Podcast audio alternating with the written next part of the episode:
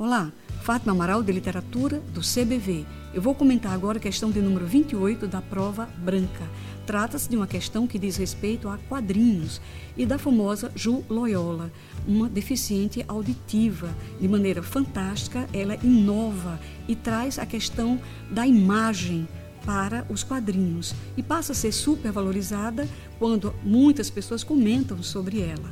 A resposta para essa questão apareceria na letra E questionar o padrão tradicional das HQs, uma vez que ela investe nos aspectos visuais e bem inovadores das HQs.